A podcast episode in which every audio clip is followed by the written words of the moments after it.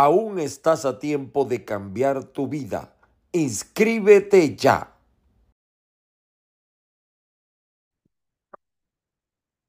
Uno de los problemas más graves que tenemos en los Estados Unidos es el problema de la renta, de la compra de un bien inmueble. Pues Gustavo Gil, Realtor, te resuelve. Tenemos propiedades de renta, alquiler rápido, fácil búsqueda, precios actualizados. Hoy mismo te enviamos la lista gratis de renta en tu área. Puedes llamarnos al 305-770-8988 561-379-3450. Renta hoy, Gustavo Gil te resuelve.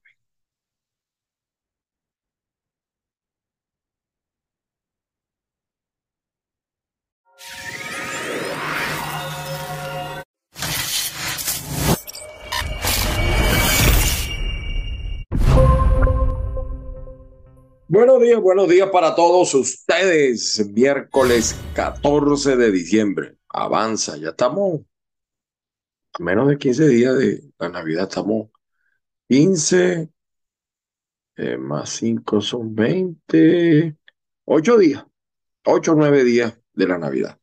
Bienvenidos como siempre al programa Yo Soy un Ángel a través de Caiga quien Caiga TV. Aquí estamos de lunes a viernes. A los fines de semana estamos a veces por Instagram, por otras plataformas.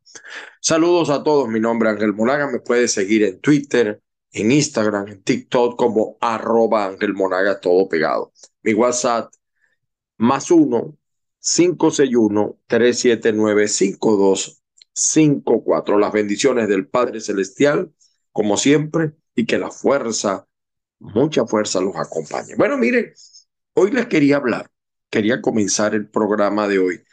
Eh, Nicolás, entre comillas, el presidente de, Venezuela, ah, para algunos un gobierno, para uno dictadura, para mí las dos cosas.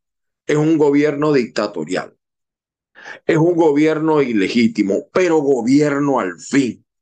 Y lamentablemente por haberle eh, por errores, o a lo mejor yo creo que no tenía la capacidad el señor Guaidó, de toda esa furia que levantó y después, como dicen por ahí, la, la, la, alborotaste pero no la mataste, porque parece que Guaidó es como el baigón, los alborotó pero no los mató. Entonces, eso pasó en Venezuela. Hoy en día estamos 24 años de este proceso y además eh, cuatro años del gobierno interino, que ni es gobierno ni es interino, es de Internet, con una Asamblea Nacional del 2015 que quieren cobrar toda la vida como diputados y, y, es una asamblea tipo chat. Bueno, ahí está, así está Venezuela. El 90% del país es opositor, pero los partidos opositores eh, tienen porcentajes muy bajos, muy bajos, todos, todos, todos. Bueno, en medio de todo eso, Nicolás Nicolás tiene sus estrellas, ¿sí? Eh, fue declarada culpable, fíjense, la enfermera de Hugo Chávez. Esta fue la que dijo que lo vio cuando supuestamente Chávez llegó vivo y supuestamente eh, murió en Venezuela, supuestamente.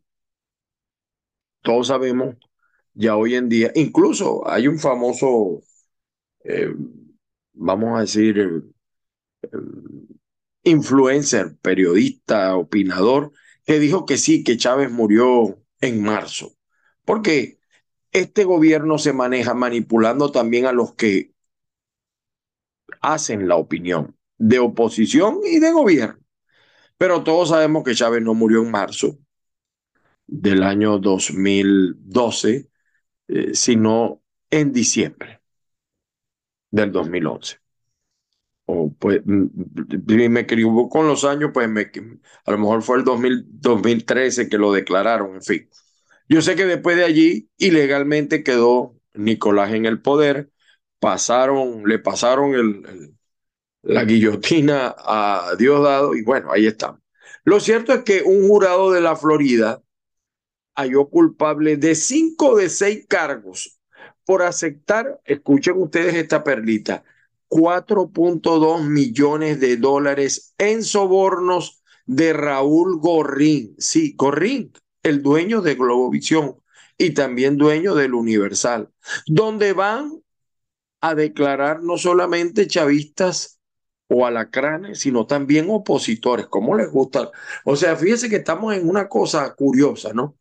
Cómo la oposición que está en contra o ha denunciado o, supuestamente persigue la corrupción, hace parte de un canal que mm, sobornó a funcionarios, como el caso de esta enfermera, eh, se le comprobó pues este pago multimillonario de un magnate de los medios para dar luz a, lucrativas transacciones monetarias cuando se desempeñó como tesorera del país. Su cónyuge, Adrián José Velázquez Figueroa, que fue jefe de seguridad de Chávez, mire cómo va la cosa, también fueron declarados culpables, los dos, tanto la señora Díaz como su cónyuge, de los seis cargos que les imputaron. La pareja pues recibió los sobornos de Globovisión, del dueño de Globovisión. El caso se basó, pero lo, lo, lo insólito de esto, amén, eh, ya, ya Gorrín se fue de Miami, tenía una tremenda casa aquí.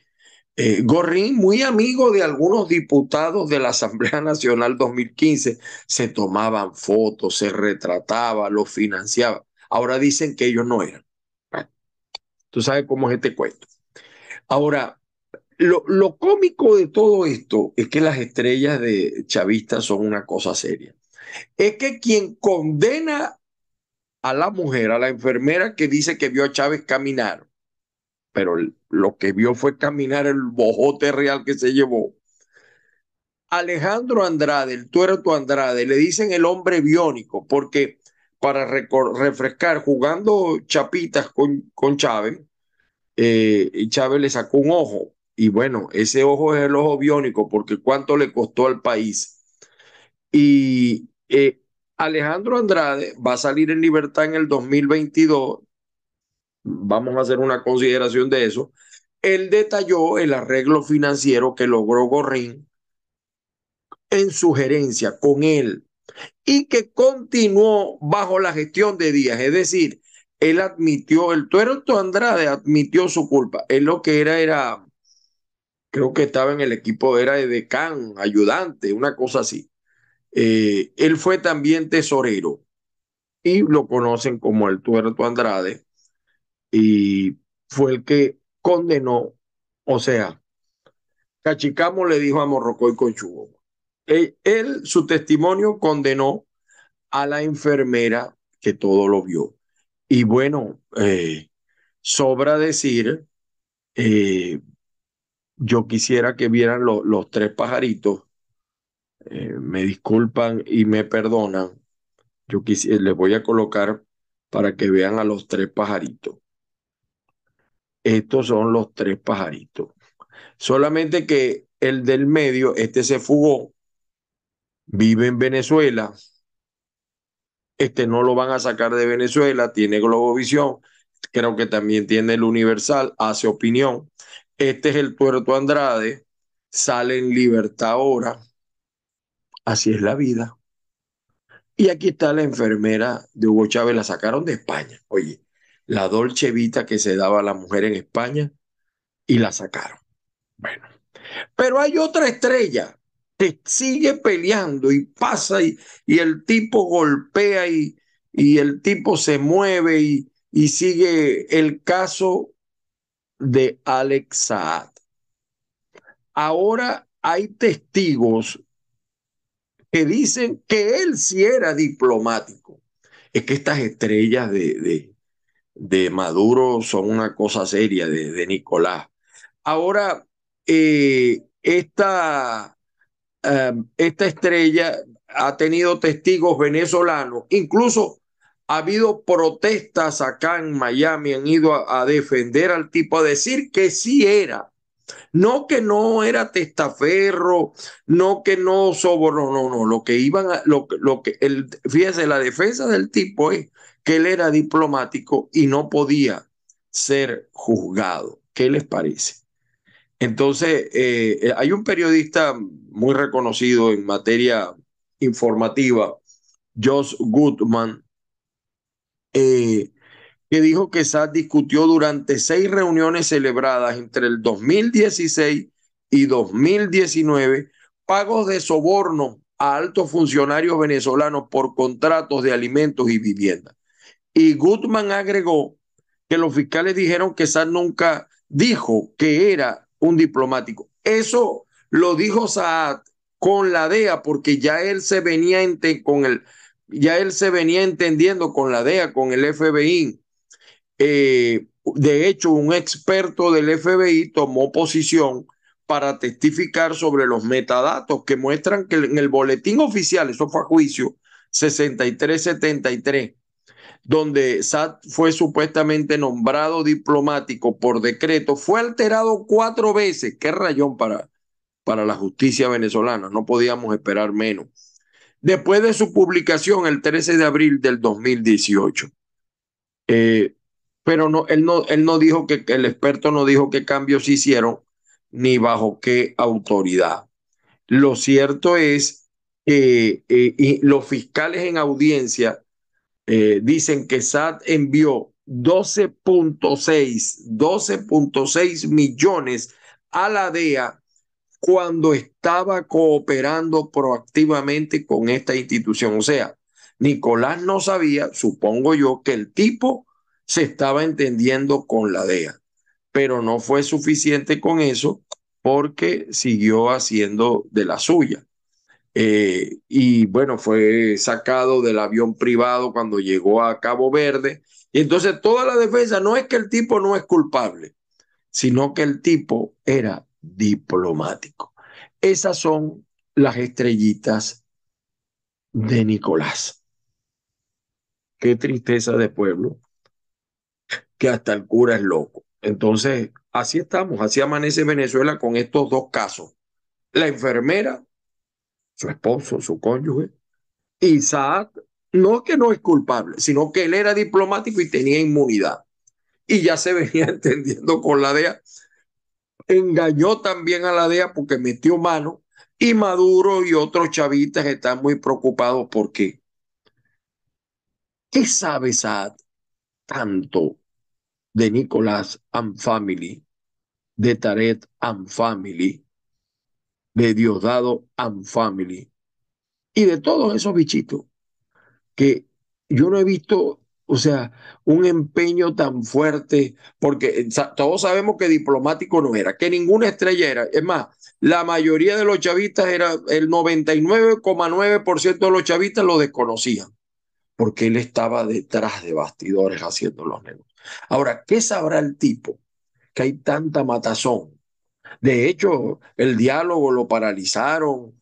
Eh, bueno, y por cierto, ¿no? Algunos dicen que quería tocar eso, que a lo mejor el tipo sale en libertad. Yo les quiero explicar algo, aunque no lo crean. Lo que pasa es que están tan acostumbrados a la justicia corrupta de Venezuela que no entienden que aquí en Estados Unidos la justicia sí existe, aunque hay fallas. Si SAT sale en libertad es por el Poder Judicial, porque las pruebas son insuficientes. Pero aquí no es que va a llegar un presidente a decir, mira, suéltalo porque estamos negociando con tal. Eso no existe en este país, aunque usted no lo crea. Pero yo no estoy diciendo que no sea probable, porque es un juicio. El abogado de SAT ha gastado, empezando por allí, cómo ha tenido miles de millones para pagar todo un bufete reconocido de abogados. La que sí no se salvó fue la enfermera. Mientras todo esto ocurre, el campo venezolano, el campo venezolano está grave. Vean lo que dice eh, el presidente de estas, esta cuestión que llaman eh, rural, la Venezuela rural, una organización que se encarga de todas estas cosas. Vean ustedes y al regreso hacemos un comentario. Y nos hablabas de violencia rural. ¿Cómo se expresa la violencia en el campo venezolano, más allá de la que uno puede pensar, ¿no? Que ocurre. Mira, el, Estado venezolano, no, no, no, nosotros tenemos que decir las cosas pues con, con responsabilidad ha desplegado una política de seguridad orientado a darle tranquilidad y paz a las personas, a los ciudadanos quienes viven en los centros urbanos. Existe una política de seguridad de Estado orientado a garantizar la vida y la tranquilidad de las personas en las ciudades. Lo mismo no ocurre, Ginette, en, la ruralidad, en el campo. No existe una política eh, criminal orientada a combatir el delito en el campo. Eso ha llevado a la proliferación de los delitos en las zonas rurales. Porque ¿qué pasa? Los delincuentes, quienes eh, son confrontados por los cuerpos de seguridad en las ciudades, migran al campo y este, le dan continuidad pues, a sus eh, eh, conductas delictivas en la ruralidad. Entonces, la verdad es que los índices delictivos en el, en el campo venezolano, desde el punto de vista cualitativo, que es lo que te podemos hablar, visto que las cifras las conoce nada más el mismo Estado, pues ha, aumentado. Temas como el robo de ganado, el abigeato, eh, es algo sumamente grave. Nosotros estimamos que al año se pierden más de 500 mil reses a manos de la delincuencia, por, decirte eh, una estimación de un delito en concreto. El tema del secuestro, el tema de la extorsión, son males que afectan pues a, las comunidades rurales, porque observamos, observamos lugares, por ejemplo, donde se extorsiona no solamente al gran ganadero, sino también, o al, gran agricultor, sino se extorsionan los pequeños también. Entonces son expresiones de violencia que vemos en la, en la ruralidad, vista la ausencia de la presencia del Estado en dichos lugares. O sea, por ejemplo. Bueno, ese era Alexis Algarra. Ese es el nombre del señor. Él es eh, presidente de el Foro Rural Venezolano. Hizo consideraciones muy graves. Eh, pero, ah, pero yo creo que eh, yo no estoy de acuerdo con él en algo, ¿no? Él dice que hay una política de seguridad para la ciudad, para lo urbano. No, no, tampoco, Alexi. Aquí Venezuela no hay, en Venezuela, eh, allá en Venezuela, yo hablo siempre como si estuviera en Venezuela. Así me siento además. En Venezuela no hay seguridad ni en el campo ni en la ciudad. A pesar de que los índices han bajado por la migración, muchos delincuentes han migrado, se han ido a Chile, a Perú, al propio Estados Unidos, a México, a Colombia. Se ha ido gente buena y también se ha ido alguna gente mala. Eh, el tren de Aragua eh, ya está en otros países y así. Eh, los venezolanos hemos exportado una delincuencia. De hecho, los coyotes, toda la mafia esta de los coyotes, de la trata de humanos, eh, está arraigada, tienen sedes en, varias partes de Venezuela.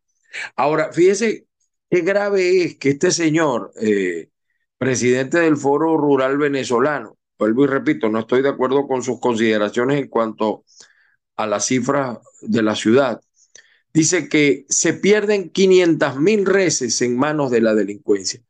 Eso sería lo de menos, la extorsión,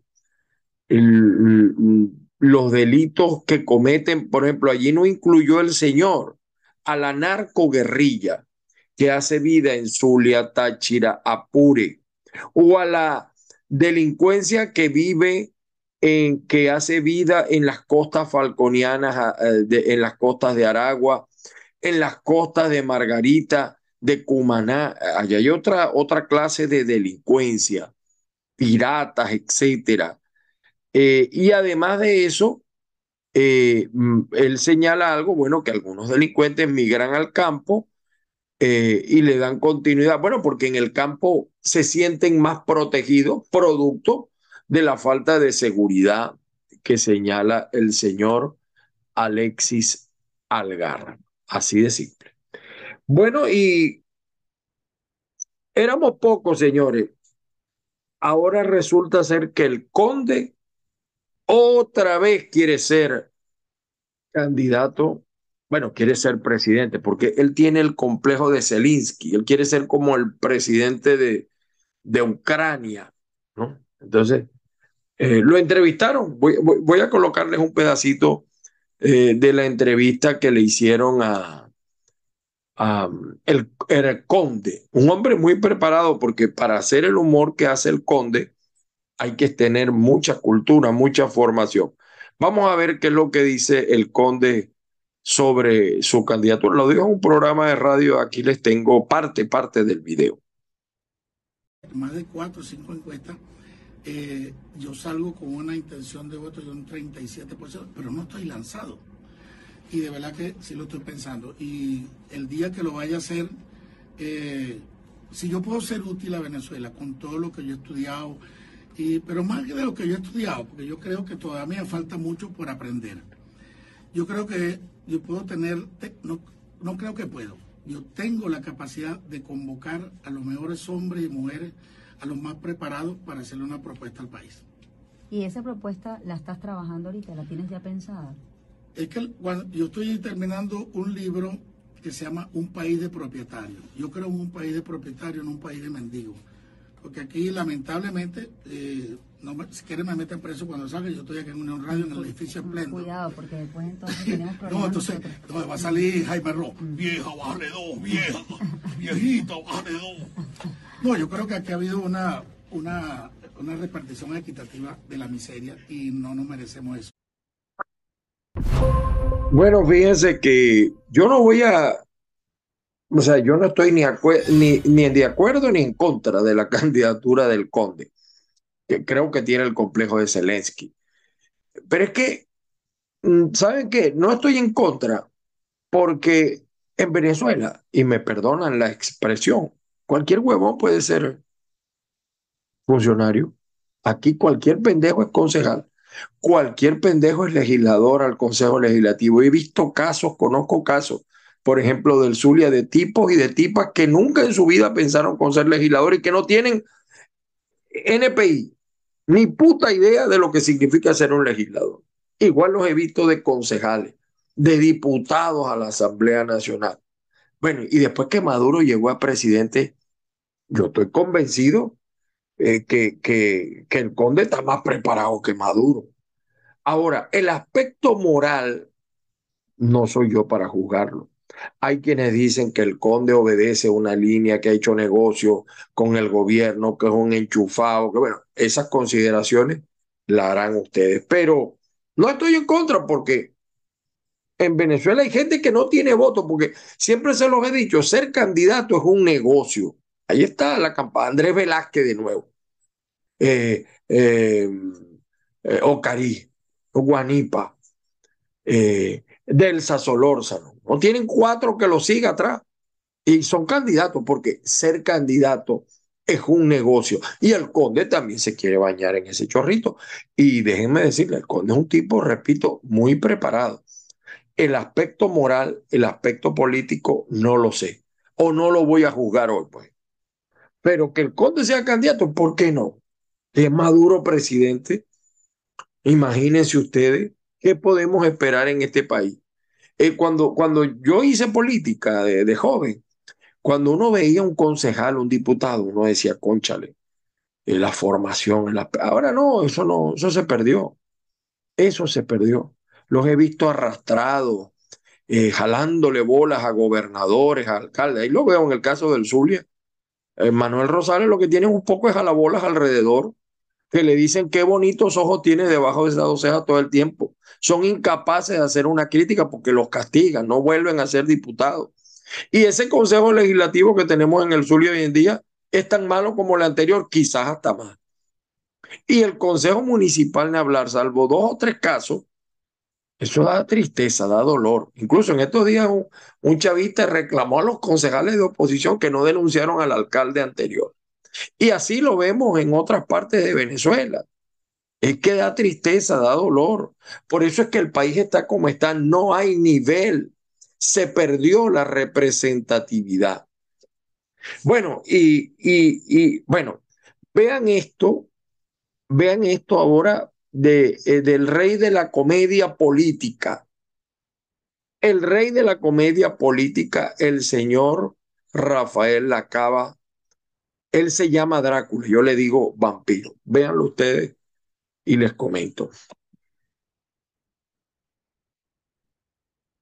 Como ustedes pueden ver, esta es la segunda edición del Drácula Open 2022 con todos estos, bueno, personajes, leyendas del tenis mundial que nos acompañan hoy en Venezuela y específicamente en nuestro estado y en Puerto Cabello.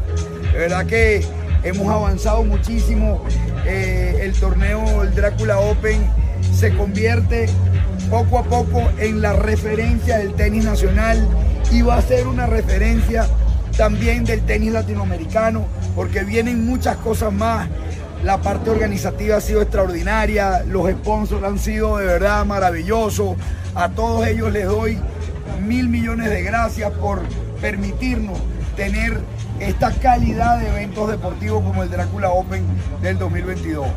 Los esperamos en todas estas actividades, vamos a tener conciertos, festivales gastronómicos, zonas, el fan tiene tiendas, eh, comercio, eh, vamos a tener estas clínicas de tenis con las leyendas para los niños, para las niñas, vamos a tener actividades de todo tipo, de verdad, una fiesta del deporte, una fiesta del tenis carabobeño en Puerto Cabello y para toda Venezuela. Están todos invitados. Drácula Open del 2022, desde el 30 de noviembre hasta el 3 de diciembre en el Centro Nacional de Tenis en Puerto Cabello. Los el Drácula Open. Mire, yo no juego tenis y nunca jugué tenis. Yo jugué mucho basquetbol, hice otras actividades deportivas, aunque no lo parezca. Pero yo creo que, o sea, de verdad que el mundo está al revés. Un tenista que se respete, ¿cómo va a ir a un abierto de tenis que se llame Drácula Open? es que no nos da, no se cansa este señor de hacer el ridículo y más ridículo los que creen que este señor es una referencia política. Por Dios. Usted sabe lo que significa Drácula. Drácula es un ser maligno, un ser eh, diabólico, un hombre que chupa sangre, que vive de, de, de matar humanos. Bueno, este no, este es un vampiro vulgar. Entonces, yo creo que un tenista que se respete no debe, no, no, o sea, bueno, no voy a decir nada porque por la plata baila el mono, pero un tenista que se respete no viene al Drácula Open, de verdad. Y mire, yo que, quería hacer esta enmienda porque ciertamente un error que tenemos los políticos es creer que solamente pueden ser funcionarios públicos los políticos. No, yo creo que la sociedad civil tiene que participar en la política, aunque no tenga carrera política. es decir, no hay que ser militante de un partido o haber ejercido cargo público para aspirar. Eso no, no, yo estoy claro en eso, porque incluso a veces quizás en Venezuela es necesario incorporar un poquito más a la sociedad civil, pero verdadera sociedad civil, verdaderos cuerpos intermedios que medien entre el ciudadano y el Estado. No se me disfracen, porque es que algunos que van a la sociedad civil, a las organizaciones Fede Cámara, Fede Rural, mm, mm, mm, gremios de maestros, de obreros, son dirigentes políticos y anteponen el partido a los intereses del gremio. Hago esa aclaratoria. Pero lo de Drácula Open, de verdad. O sea, yo, yo, no, yo no sé en qué momento se perdió la, la seriedad. Y miren, no dudo que el tipo tiene seguidores, porque en el país de los, de los ciegos el tuerto es rey. Ante una Venezuela que no tiene alternativas, que no tiene opciones y que ellos creen que se las están comiendo, surgen personajes como este hombre, el vampiro la cava. Valencia está llena de, Carabobo está llena de problemas. Hay sectores que no tienen electricidad durante muchísimo tiempo, aguas negras, problemas de agua, de inseguridad. Pero él, a través de la publicidad, quiere vender de que su gestión es excelente. Y tiene, para que ustedes sepan, ¿no? La Cava tiene un pacto aquí con unos estadounidenses. Ese poco autobuses que se llevó para allá fueron de las escuelas que aquí los consideran ya no actos para el uso y los compró. El Drácula Ope. No, de verdad que No sé qué pasó, no, no sé en qué momento perdimos la brújula, o pienso, digo yo. O sea, para qué personajes como estos. Y, y de paso, si resolviese el problema con Nicolás, tiene más chance que Nicolás para ser candidato presidencial. Claro, Nicolás no lo va a dejar, que no se le ocurra porque le dan pao pao. Bueno, así eh, les digo yo que, bueno. Y bueno, despedimos el programa de hoy. Bueno, todavía no, todavía no, cálmese, ya lo, vamos a despedir. Pero mira, eh, en la Venezuela que se arregló, porque me dicen que el Zulia es una tacita de oro, que los alcaldes, hay alcaldes que los están haciendo bien y hay alcaldes que los están haciendo mal. Hay alcaldes que dan más, que, que ni, ya ni siquiera pena, ni tristeza, están más abajo, de verdad. Ellos solamente se desviven por estar al lado de Rosales. Más nada. Y otros que son de partidos que no son los de Rosales, pura lucecita, pura pinturita, pero vean ustedes, para que lo sepa eh, el país o los que vean este programa, esto que les voy a mostrar en Maracaibo, no solamente es esta calle, les, trajemos, les, tra les traemos una sola calle, pero de verdad el desastre que hay en Venezuela, el Zulia no escapa. El Zulia no escapa. Tengo que reconocer que hay un esfuerzo del gobernador, de algunos alcaldes, no así del Consejo Legislativo ni de los concejales, son tan raspados, tan quebrados. Eh, hay un esfuerzo, pero no hay recursos, no hay, no hay de dónde pedir. Si, si critican a Maduro, les niegan el situado, le, las cuatro lochas que le dan. Pero lo cierto es que Maracaibo, Maracaibo, está parte de, en Maracaibo no hay agua, falla la electricidad, las carreteras están de mal en peor, la basura. Bueno, el gatillo del pueblo, mi amigo Arnaldo Piña, les trae el siguiente reportaje. Véanlo y hagan ustedes el juicio. Bueno, gracias Geraldo, gracias Luis Morales, gracias Ángel Monaga por este contacto a esta hora del día. Bueno, estamos desde la Rotaria, tercera etapa, ¿no? De la, de la floresta, entre la floresta y la Rotaria. Miren, miren la alcantarilla esta. ¿eh? ¿Ah? Este es un paso, esta es una avenida principal, principal. Y bueno, eh, tiene mucho tiempo acá. Vamos a ver qué dicen eh, los vecinos sobre esta situación. Saludos, amiga, para el gatillo del pueblo, su nombre. María Pirela, aquí un placer. Yo soy vecina, vivo acá. Este, la problemática de la alcantarilla no nos las han resuelto. El ingeniero quedó en venir a limpiar la alcantarilla para luego, después que cesaran las lluvias, terminar el trabajo. Las lluvias cesaron hace más de mes y medio y no hemos tenido respuesta de ningún ente. ¿Ingeniero que es la alcaldía de Maracaibo? El ingeniero es de la alcaldía, el ingeniero Bosca. Ingeniero Bosca. El alcalde hace un trabajo espectacular, pero ellos se lo empañan en no venir a terminar los trabajos y de verdad que ya estamos cansados. Nos dijeron que supuestamente en 51 días estaba listo, ya van 97 días y no han venido a arreglar, ni siquiera a limpiar la alcantarilla. Si llueve nos vamos a inundar. Entonces necesitamos respuesta del señor alcalde Rafael Ramírez, por favor que se apersone en la calle 80 de la Floresta y nos venga a solucionar este problema que tenemos, que supuestamente para diciembre ya estaba listo y no hemos tenido nada de respuesta. Pero estamos a mitad de diciembre. Por eso, entonces necesitamos respuesta, señor alcalde, que usted se apersone acá. Ok, muchas gracias. Gracias a usted. Bueno, vamos a pulsar la opinión de un transeúnte de la zona. Vamos a ver, amigo, su nombre para el gatillo del pueblo. Javier Mejía. Amigo Javier, su opinión sobre esta situación que se presenta con este paso acá. Empe empezaron con buen pie, pero van, con, van terminando mal. ¿Tiene mucho tiempo esto, no? Ya tiene bastante tiempo ya, sí. ¿Le afecta a usted sí, su paso? más que todo cuando llueve cuando llueve y el paso que está allá y el atrás. paso allá fatal. ¿No ha visto ninguna autoridad por acá? No he visto ninguna autoridad por acá. Ok, bueno, gracias hermano. Bueno, seguimos por acá. Aquí hay otro transeúnte. Vamos a ver, hermano, su nombre para el gatillo del pueblo. Luis Alfonso. Amigo Luis, ¿desde cuándo está esta situación acá en esta zona? Tiene varios meses ya. Esto, lo vinieron, escarbaron, quitaron la, la reja, supuestamente lo iban a reparar, pero nunca repararon. Esto es la rotaria, ¿no? Sí. ¿Qué sector de la Rotaria? Esta es tercera etapa de la Rotaria, creo. Tercera etapa de la Rotaria. En el semáforo de la Fortaleza. Fortaleza, la Fortaleza. Arreglaron fue la primera de allá. La segunda y la tercera no la han arreglado. Y eso tiene meses así ya. ¿Tiene tiempo que no había nadie por aquí? Ni alcaldía, ni gobernación, ni nada. Nada. Ya, están en el interperie.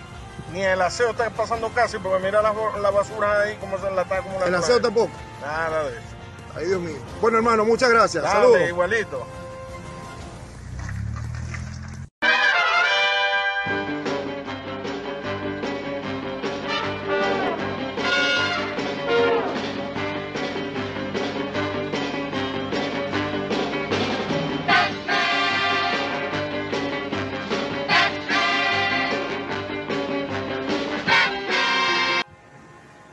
Y en este sector, entre la Floresta y la Rotaria, como que hay de todo, porque Aguas Negras también, como podemos ver, las calles inservibles en esta zona eh, del oeste de Maracaibo, parroquia Raúl León, y avenida principal, para allá, por esta calle se llega al CUN, por esta calle se sale a la vía, a la Concepción, específicamente al sector La Fortaleza.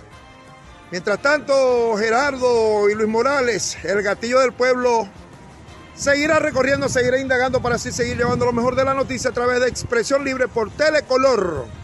Eclipse 101.7 FM, Bolívar 104.5 FM y Cumbre Televisión. Adelante, estudios.